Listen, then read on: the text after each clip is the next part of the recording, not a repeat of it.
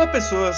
Sejam bem-vindos a mais um Luffy, episódio 24, a nossa terceira grande jornada começando. Eu sou o Gabriel Guerreiro e mais uma semana está aqui comigo Rafael Rich. Fala aí, cara. Olá, pessoal. Começamos bem o pior arco de One Piece. Olha que legal. Que isso, não é o pior arco de One Piece. É o que me ofende mais, então considero o pior. Tudo bem. Tá errado, tudo bem. Mas antes disso, eu queria novamente ler a, a orelha do, do Oda, que é muito boa. Esse. Que é, outro dia, quando visitei meus pais pela primeira vez, minha mãe comentou sobre One Piece. Aí, entre aspas, gosto daquela história do viadinho. E aí depois ele, viadinho, e assim começa o volume 24. Então eu parabenizo a- o humor de quinta série do nosso querido Oda pra colocar isso justamente no volume 24. Seria pior se fosse antes, né? De fato. Mas esse volume, eu, eu gostei muito de ler esse volume. Talvez foi o volume mais engraçado até agora. Ele tá Sim. mandando muito bem na comédia. E eu gosto dessa vibe desse começo, assim, de. As coisas. Uma coisa vai puxando a outra e é um, um grande. Parece um grande pulp de pirata mesmo, assim. Eu gosto muito, geralmente, do início do arco de One Piece, porque ele consegue fazer algo que é difícil, que é fazer meio que você esqueceu o que você acabou de ver. E ele falou, ó, essa história acabou, então nós vamos agora começar uma nova história. E como o One Piece, nesse momento, ele ainda tem um tom, mesmo que ele tenha arcos, né? Ele tem um tom meio que de missões, vamos Uhum. dizer assim. Cada lugar, ele, tipo, ele tipo, tem a missãozinha. Esse arco ele já é bem diferente do anterior, porque primeiro que o, o grande motor desse arco é só o Luffy querer ir pro lugar, o que Sim. deixou muito legal. Porque é muito legal quando um barco gigante cai do céu. Sim. E, e logo pôs ponta pra cima, então deve ter um negócio no céu e eu quero ir pro céu e é isso. E nós vamos para o céu, de alguma forma. Então, a forma como ele começa é muito diferente do que a gente viu até agora. Ele trabalha bem já de cara o que ele quer trazer como tema para esse arco, já ficou claro qual é o tema desse arco, que é um tema até muito mais de Battle Shonen padrão do que o que a gente está acostumado até agora Sim. em One Piece. Eu, inclusive, que eu- gosto que é, é uma grande quebra do, da vibe, assim.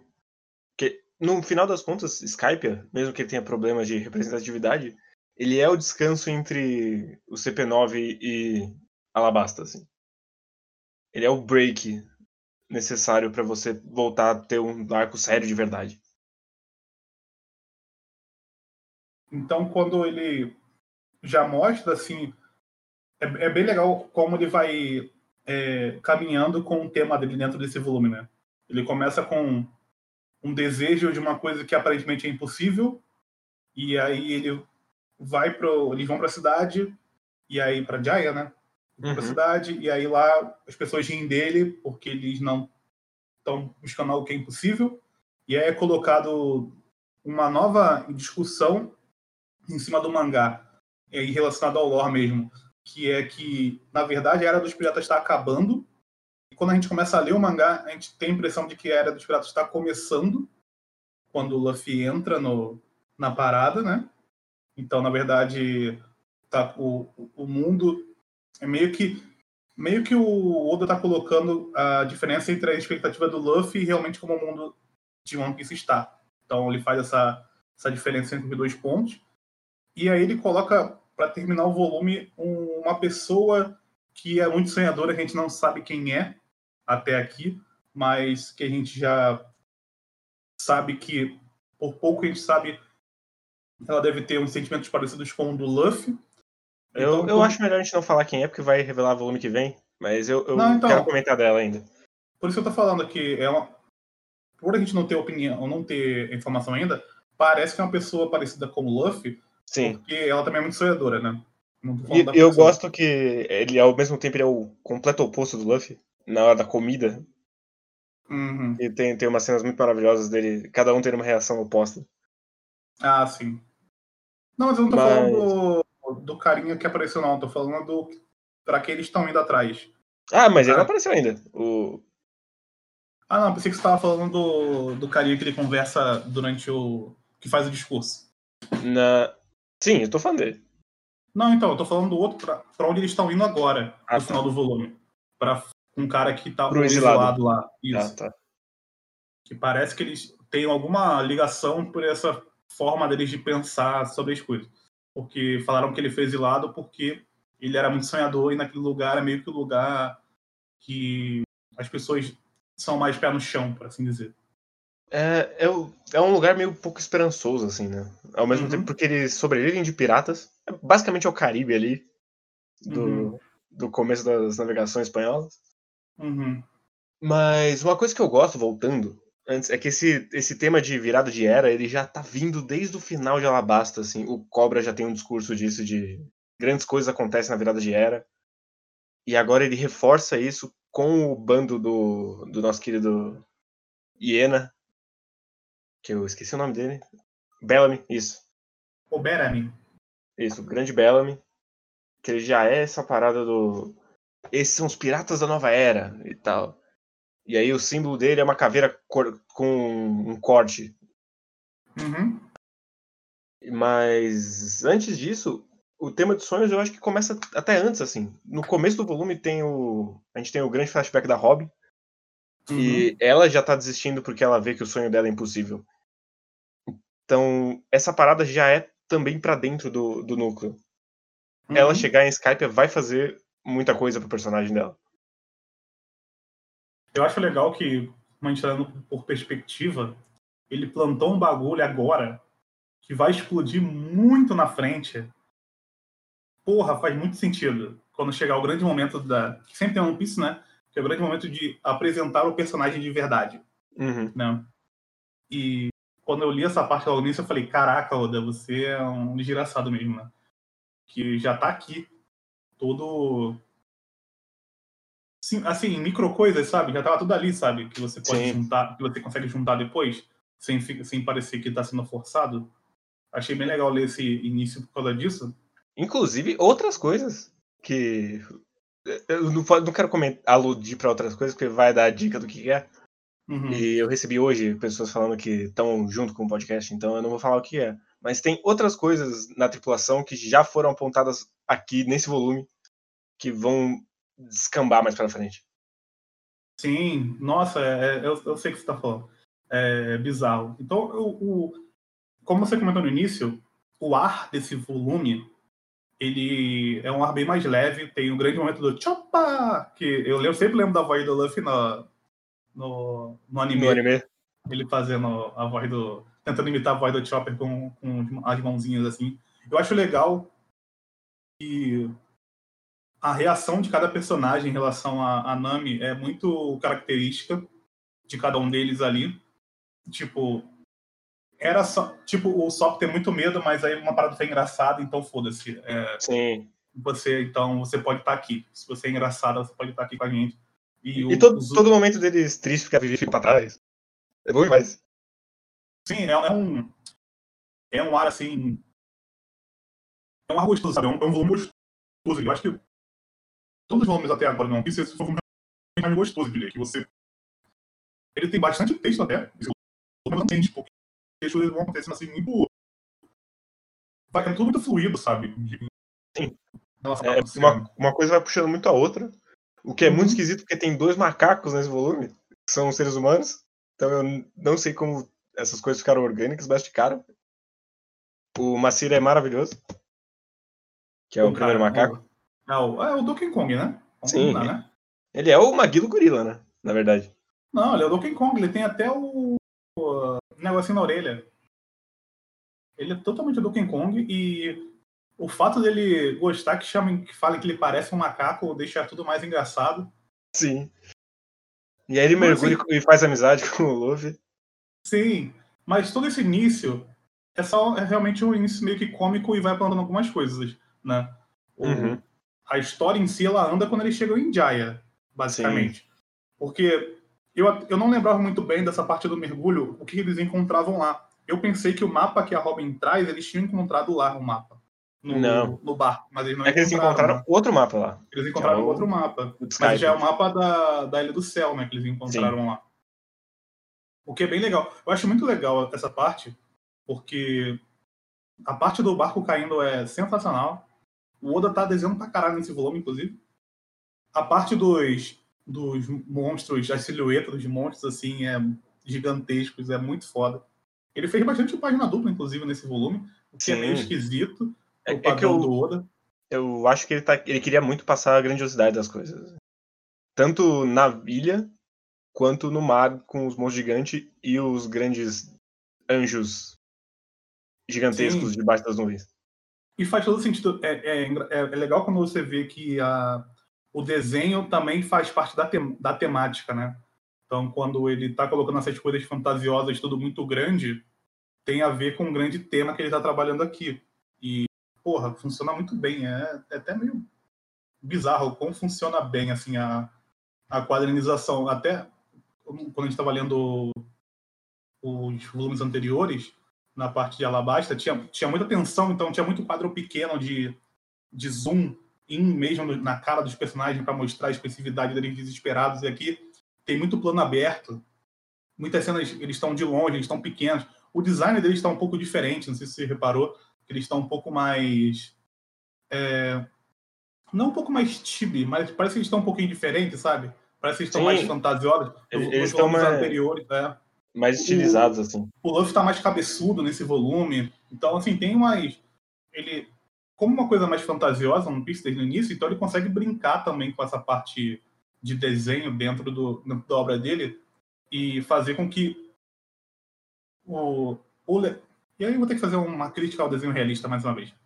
Ah, o desenho realista não te daria essa oportunidade. Você teria que manter aquele design sempre. Porque né? O personagem é muito real, então tem que ser aquela, aquela coisa engessada. Esse desenho, principalmente do Luffy, que é basicamente um, um boneco de mangueira, você consegue brincar muito com, com, esse, com, com ele. O, o- a- os outros personagens até que não, não mudaram tanto, tirando a Nami, que agora não tem costela mesmo. Tem um- uma imagem dela de um monge assim que ela. A, a, Ah, a Esse barco dela tá menor do que a perna dela. É, já foi. Mas com o Luffy ele conseguiu brincar bastante e eu gostei disso porque, é, como eu falei, é, combina tematicamente com o que está acontecendo.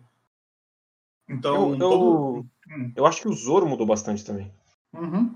Ele O tá Zoro parece menos mais magro. assim. É. ele parece mais magro, parece menor nessa parte. Os, os outros personagens até que eu acho que não mudaram tanto, mas eles, mas é também porque eles apareceram mais também, né? então dá pra gente perceber mais as mudanças neles. Gosto muito que o, quando eles estão chegando na ilha, o, o Sop tá com a viseirinha dele no olho pra enxergar de longe. Eu sempre acho, muito- acho muito legal esse design dele com a com o óculosinho dele, eu acho da hora demais. Sim, é bom demais que tá todo mundo se matando. Aí a Robin fala, ó, eu encontrei esse retornar um poço aqui, ó. Talvez seja útil. Sim, E aí é o grande momento do, ai minha amiga, eu não acredito. Somos tão amigas, muito obrigado por ser útil. Ah, Tipo, não, claro. é, todo, todo mundo. Ela conseguiu conquistar todo mundo muito fácil, tirando o Zoro, obviamente. E o, o Sanji nem precisava, né? Só ela ser mulher já, já facilita muitas coisas. Se ela for uma, uma mulher padrão, né, no caso, né? Porque o Sanji é o nosso querido eleitor- do Bolsonaro, então pra ele tem que ter. tem que estar dentro daquele padrão. E eu, eu gosto muito de um, num detalhezinho pequeno que eles trazem um polvo vivo. Aí tem uma hora que Uhum. o Luffy fala, ah, cozinha o polvo aí. E depois eles estão comendo takoyaki do- no meio da, da história, e é isso. Sei. Esse é o final do polvo. E, e as gaivotas também, o, o, ele não desperdiça nada, né? Não. O carinha matou as gaivotas. Um dos caras que eu, sinceramente, acho um dos designs mais sem graça de One Piece, o atirador. Não gosto do design dele. Não sei porquê. Mas eu não gosto. Ele parece muito personagem genérico de jogo de, de, de barco. Não sei, eu não gosto muito do design dele. Mas dito em design, eu gosto bastante do design do Bellamy. Eu gosto também que é, é um bagulho quase um triângulo, assim. E é- é que ele é meio o jovem e, e eles colocam isso na história, né, Pra falar que o Bellamy ele é de uma geração nova, como o do Luffy. E aí o Bellamy coloca que ele não tinha uma geração diferente aqui, aqui a gente já entendeu tudo. E o design dele é meio que um Yankeezinho, sabe? Que ele é Sim. meio revoltadinho. Ele tem o rosto cortado, ele põe a língua pra fora. Ele é um moleque Ed. É, ele não respeita ninguém. Ele já tem muita responsabilidade, tipo, como sendo dono de um, de um bando, ou líder de um bando. Então as pessoas já, já respeitam muito ele. Então ele se acha melhor do que os outros por causa disso. Então essas coisas são meio que pequenas, mas também que combinam bastante com o que o Oda tá querendo colocar nessa, nessa primeira parte desse arco.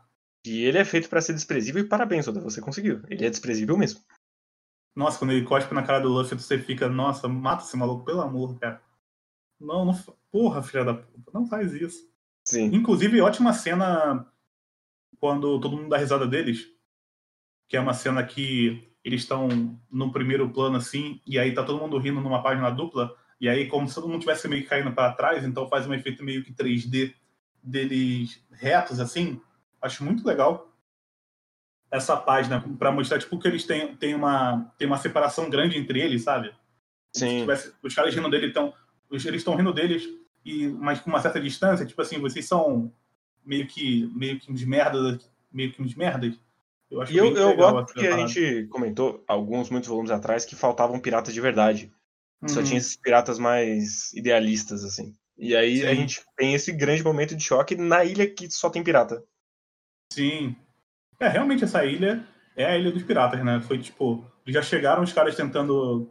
O cara tentando dar uma maçã pra ele morrer, tipo, só porque ele quis dar. Não teve nenhum. Não tinha nenhum grande motivo por trás. Ele só queria matar as pessoas. Sim, tem o wrestler lá batendo, quebrando os caras na porrada. Sim. Então tem várias coisinhas assim na. Que vão mergear no lugar. E um assunto que você puxou no início que eu achei interessante é que o fato deles irem para uma ilha que só tem piratas e lá eles terem essa, esse choque de das pessoas não acreditarem, também é um choque pra gente que tá lendo, né? Sim. que até agora a gente tá vendo, a gente viu pouco, a gente viu piratas é, no sentido ruim, quase todos eles que apareceram agora, mas eles não eram, é, como é que eu posso dizer? Porque basicamente ó, o, volume- o arco passado não eram exatamente piratas, né? Ele já um, o Crocodile já meio que não era mais um pirata, ele já era um cara querendo dar um golpe, um golpe de estado, né? Que É um mafioso, no final das contas. é, era, ele tava mais como um mafioso. E os outros piratas do East Blue, eles eram uns piratinhas meio que de merda, né? Então você meio que. É. São meio do mal, mas são meio fracos, né? Então aqui já dá uma noção um pouco maior de. de eles têm é, desejos mais. Assim. Como eu posso dizer? Os desejos mais assim, palpáveis em relação ao que eles querem, como eles são. Eles já têm. Já são procurados, então já tem um valor, então já cria uma identidade com o Luffy, né? Uhum. no sentido de que eles também têm uma certa importância naquele lugar. Isso foi até uma coisa que eu acho esse foi o primeiro volume que realmente apareceram vários caras é, com, com valor de, de recompensa para Sim, mostrar foi, mesmo foi o primeiro caras, né? que aparece. Personagem recompensa, personagem recompensa. Então, criou, foi criado esse esse cenário assim diferente e aí ele chegar naquele lugar e ver que na verdade o, o mundo dos piratas é completamente diferente. Pra- e, e- e faz o contraste mostrar que o Luffy é um pirata diferente. Ele tem um desejo, ele até tem faz coisas que piratas fazem, mas a, a régua moral dele é muito diferente da dos outros. E aí aqui ficou claríssimo. Antes já era, mas agora ficou assim, tipo, existem os piratas, existe o Luffy. O Luffy não é exatamente um pirata. Ele é- não é exatamente um pirata por excelência, ele é uma exceção aos piratas. Sim. E eu gosto que a cena do bar é basicamente um espelho do primeiro capítulo. Só que a Nami é o Luffy criança. Sim, é verdade. E até, faz- até, até, até, até tem uma hora que eles mostram o Ruivo, né? Em Uhum. algum, em algum momento, não lembro exatamente qual foi o momento, mas tem um momento que tem tipo É- um, É uma lembrança do, do Luffy, quando ele é uma, é um flashback vai assim, chegar no muito- topo. Sim. Uhum. bem rápido, sim, parece ele. Então realmente dá pra fazer esse- essa ligação. E aí a gente tem todo momento de humilhação, que é pra te deixar puto. E Sim, eles caem pra consegue. fora e encontram o nosso querido Homem das Tortas, Sim. Que tem um discurso bom demais, vai tomar no cu. Eu acho muito legal que esse discurso é completamente cafona. Sim, Nossa, é muito.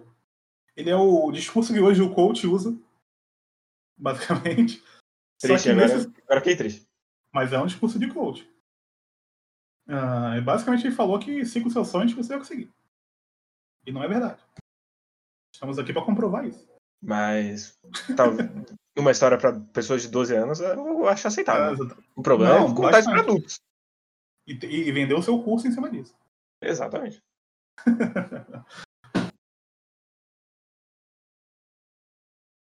Mas eu te cortei, pode continuar. Mas a gente tem o, o, grande discurso e ele deixando bastante claro que ele é um personagem importante.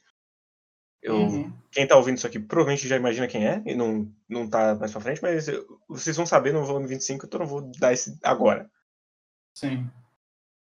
Mas e eu é gosto. Legal. Sim, é, um, é uma grande virada. E eu gosto uhum. muito do momento do Luffy indo embora, falando não é eles, são eles. Uhum. Porque, é... porque eu gosto que tem eu tipo, dois sentidos, assim, que tanto eu achei legal. ele ter um bando, quanto uhum. porque eles não são o único pirata que ainda sonha. Eu achei muito legal, porque eu tava tô lendo na scan, né? Aí tinha um comentário falando assim, nossa, esse foi o capítulo mais enigmático de One Piece até agora. Eu fiquei pensando, porra, mas não teve nada de enigmático nesse voo, nesse capítulo. Tá bem clara a mensagem. Não teve, tipo. Só por. Ele tem que falar exatamente certinho para você conseguir entender o que ele tá querendo dizer. É bem simples. É uma interpretação meio que. É bem simples, assim. Porque ele. Até porque o One Piece ele não é tão direto assim. Ele é muito direto no, no seu, na sua primeira camada, né? Mas geralmente as outras coisas que ele quer dizer ele meio que deixa implícito você pode tirar suas próprias conclusões em, relação, em algumas coisas. Então eu fiquei, eu, eu dei risada na hora, eu falei, caraca, é, é engraçado a percepção das pessoas em relação a algumas coisas, porque realmente não pareceu para mim enigmático na hora que, que ele falou isso. Só foi é... muito sentido. Sim. É que é meio estranho que as pessoas elas têm o costume de literalmente só ler o balão. E uhum. não pensar e nem olhar pra arte. Elas só leem o balão e passam pra próxima página. É, é. Isso não é necessariamente só de One Piece, é basicamente com qualquer quadrinho, assim. E eu acho é. meio esquisito. É, faz sentido, porque ficou bem claro, acho que no rosto, na expressão dele, que ele tava falando mais de uma coisa com aquilo ali, não é só uma coisa. Sim. Mas é, eu acho.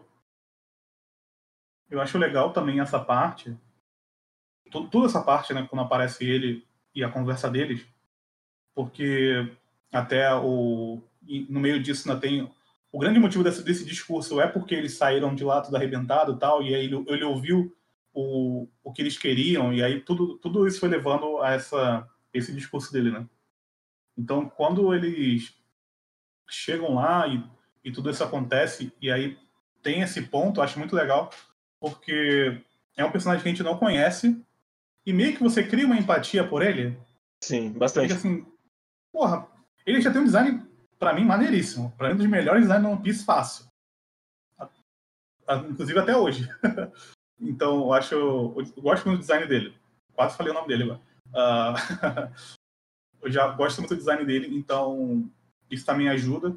Ele realmente parece um pirata. É um, é um porra, tipo, ele, pra caralho. Ele é, ele é um tipo de cara que você pensa assim, porra, desenha um pirata aí pra mim meio que vai desenhar um cara, ainda mais depois do Piratas do Caribe, ele meio que seria um dos personagens do Piratas do Caribe.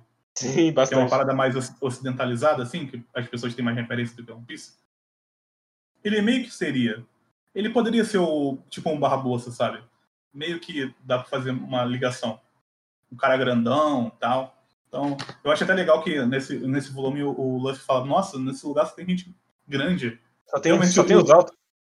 E, e é engraçado porque o Luffy parece estar mais baixo nesse volume. Então, ele falar isso é engraçado também. Eu achei, eu achei ele interessante ele falar isso.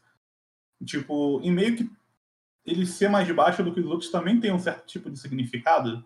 Sim, inclusive ele tá abaixo dos caras. Os, caras do Bellamy estão sempre o tempo todo falando: ah, compra uma sopa de vocês parecem os mendigos, caralho.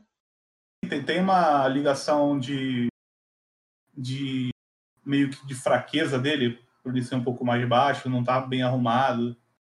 O, os caras do Bellamy estão com as roupas super luxuosas, aquele cara que tá com as minas lá, sempre tá com as roupas super exageradas, de sobretudo tal, tá de óculos. Então, Inclusive roupa ridícula. Horrorosa. Isso, Mas achei muito. com- combina com o, o chefe dele. Exatamente. Então faz todo sentido essa, essa vestimenta deles também fazer esse contraste entre eles. Meio que essa coisa de pé no chão também faz sentido eles estarem dessa forma, né? Meio que eles estão vivendo agora, né? Eles não estão sonhando. Estão fazendo o que eles podem fazer agora porque eles não sabem exatamente o que vai acontecer depois. Eles não têm muitas ambições nesse sentido, de uma coisa muito maior.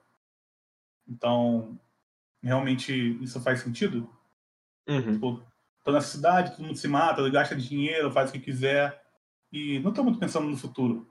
E meio que o sonho em relação ao One Piece tem um- uma parada mais pra frente. Você tem que alcançar aquilo, mesmo que as pessoas estão dizendo pra você que essa parada não existe, ou que você não consegue. Então, até nisso tem uma, tem uma diferença interessante tematicamente nesse arco. É, eles parecem bastante estagnados dentro da cidade, assim. É como se a cidade tivesse tragado eles pra. E eles Sim, ficam eles, lá. eles, eles alugaram a cidade, o, o, o hotel por tempo indeterminado. Tipo, então eles estão lá há muito tempo já. Eles não estão muito preocupados em viajar, conhecer as coisas. Não, eles estão ali naquele lugar. Quando eles precisam de dinheiro, eles devem sair e fazer o que, o que eles precisam. Então. Ou então só matar alguém que acabou de chegar com dinheiro lá e continuar na cidade.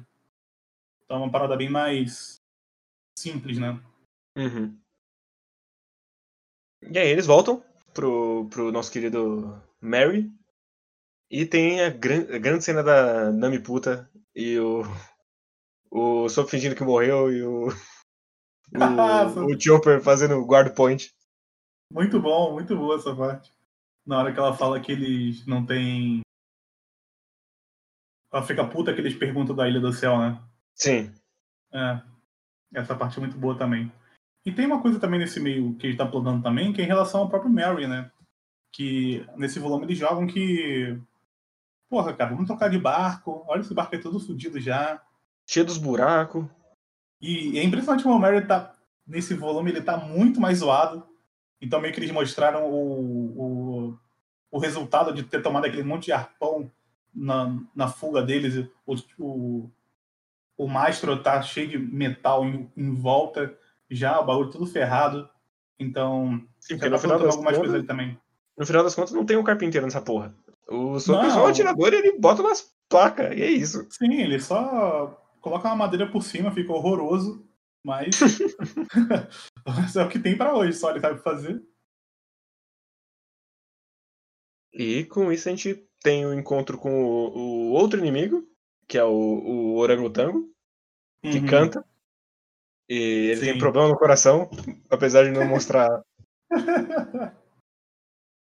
É, é muito bom, ele sofre de ansiedade. Sim. Entendo ele. Sei como é que é isso, campeão. Não nesse nível, mas.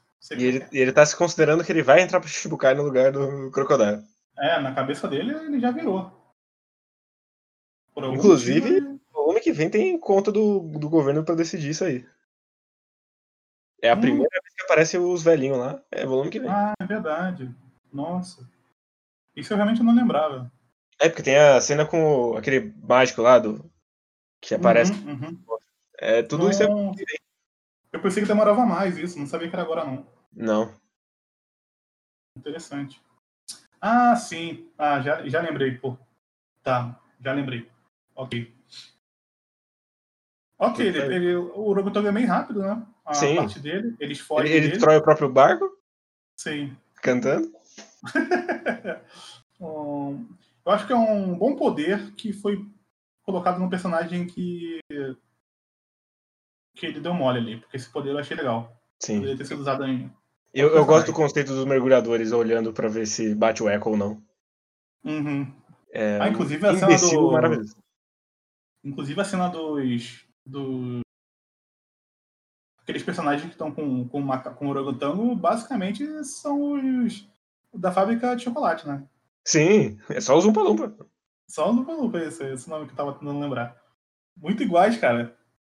Eles parecem os caras de Medabot também. A Os gangue da. Isso. Gangue da borracha? Isso.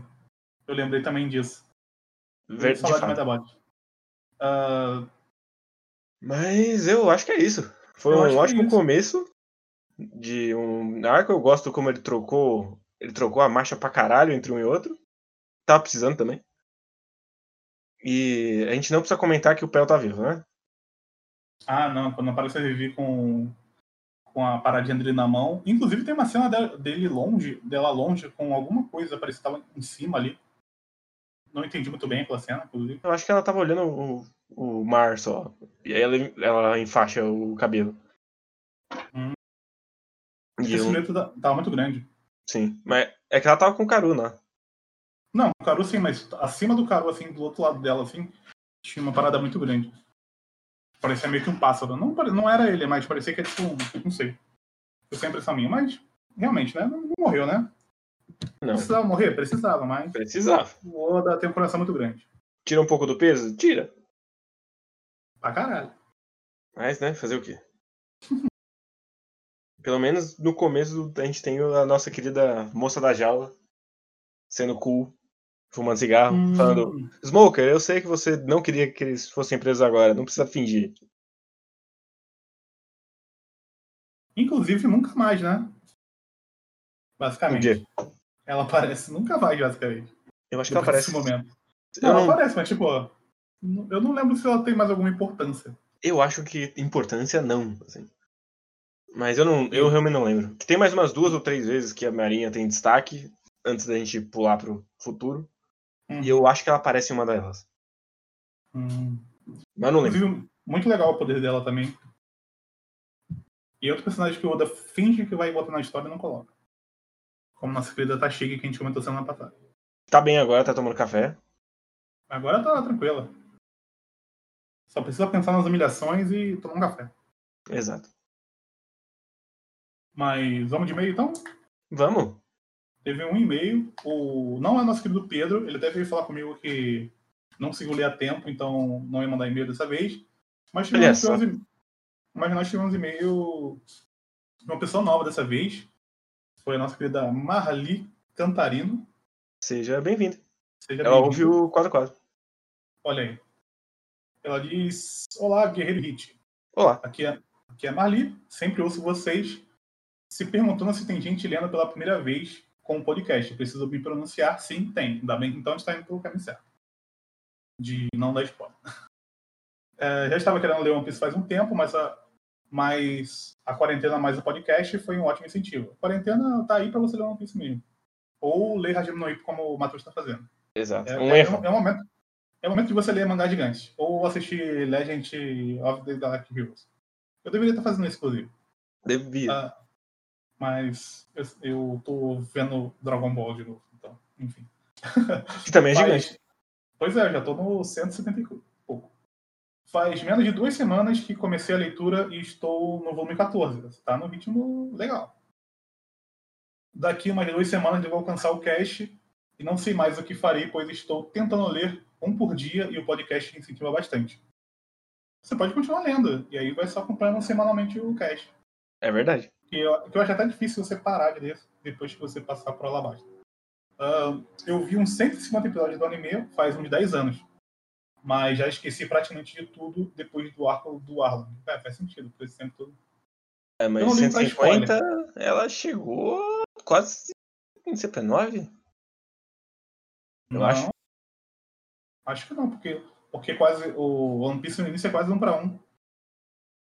Então, Hum. 150 ela estaria no início de Alabasta, metade de Alabasta, por aí. Não sei. Ah, eu não ligo para spoiler. Inclusive, é algo que me incentiva também. né? A gente está tentando não dar spoiler agora, mas eu acho que no início a gente dava bastante spoiler, inclusive. Sim.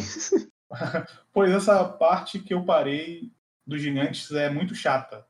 Ah. Ela tá em Little Garden. Pensei que eu estava caindo no estereótipo feminino do Oda que mulheres não entendem a honra dos guerreiros. Mas o comentário de vocês sobre a idiotice dessa luta me deixou contemplada. Realmente, é é bem idiota.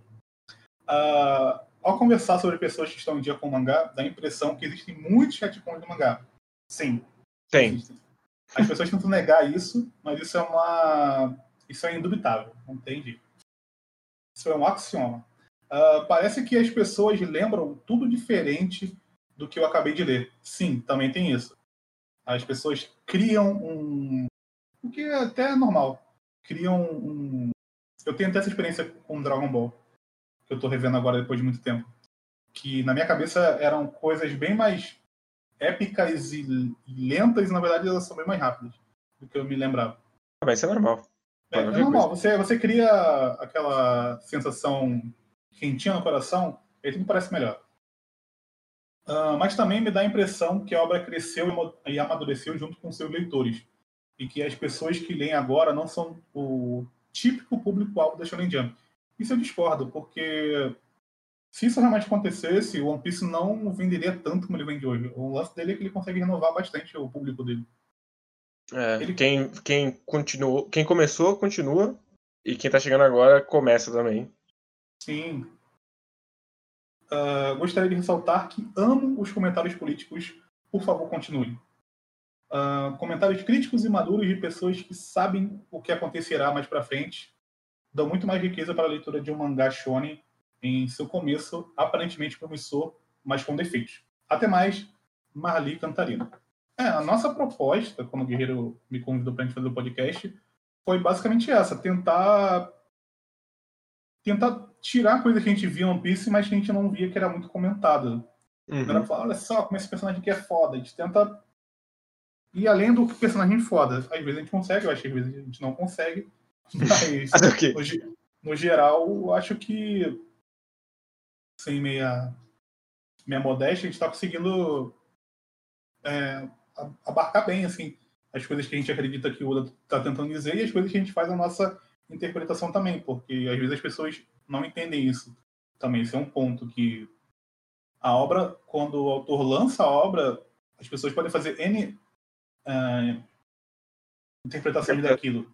E por isso que a obra se torna interessante, porque se você tentasse descobrir exatamente o que o cara está falando, às vezes você até consegue, mas se você tentasse fazer isso sempre, a gente nunca chegaria em um lugar nenhum, porque a gente tem experiências diferentes, né? E é por então... isso que, então inclusive, tocando para outra mídia, eu gosto tanto do David Lynch, que é, uhum. cara, você quer saber o que eu tô falando? Assiste meu negócio. Não vem me perguntar. Tá lá. Sim. Você não precisa ler a.